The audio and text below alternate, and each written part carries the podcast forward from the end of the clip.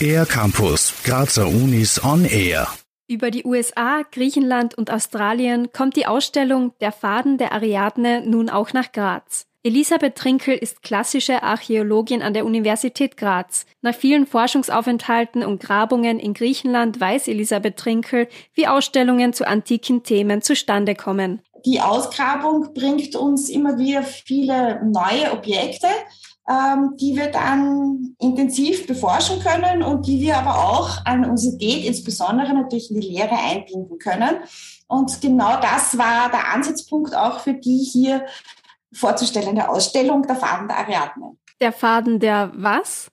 Ariadne war in der griechischen Mythologie die Tochter des kretischen Königs Minos. In dessen Labyrinth tötet der Held Theseus den stierköpfigen Minotaurus. Aber nur mit dem Faden, den Ariadne ihm gegeben hat, findet Theseus auch wieder aus dem Labyrinth hinaus. Ariadnes Faden gibt der Ausstellung also nicht nur ihren Namen, sondern ist auch in der materiellen Kultur äh, zu greifen, denn es geht um eine Ausstellung von Textilien, ähm, Textilien, die wir aus der ägäischen Bronzezeit, also wir sprechen hier vom zweiten Jahrtausend vor Christus, ja nicht oder kaum oder nur in ganz kleinen Fragmenten erhalten haben. Die Ausstellung kuratiert haben Elisabeth Trinkel und Fritz Blackholmer, Archäologe an der Universität Wien. Einen zentralen Punkt haben die beiden aber ausgelagert, erzählt Elisabeth Trinkel. Dieses Nachempfinden der Gewänder, das ist definitiv eine Herausforderung.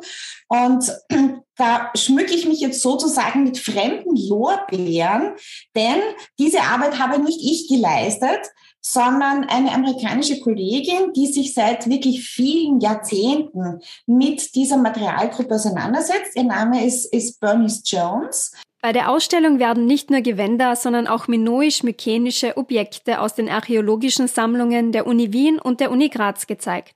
Elisabeth Trinkel möchte alle Interessierten dazu einladen, denn das, glaube ich, wird eine sehr farbenprächtige Geschichte werden, denn diese ägäische Bronzezeit ist eine extrem farbenprächtige Kultur. Das sieht man auch an den Bauten und an den sonstigen ähm, Dingen, die sie uns hinterlassen haben. Ich denke mir, dass zwischen 6 und 90 ähm, jeder etwas finden wird, sofern, wie gesagt, das ist ein bisschen die Grundvoraussetzung, sofern man sich ähm, dafür, für ein bisschen Geschichte, für ein bisschen vergangene Kulturen und so weiter interessiert. Also es, ich glaube, es ist für jeden etwas dabei.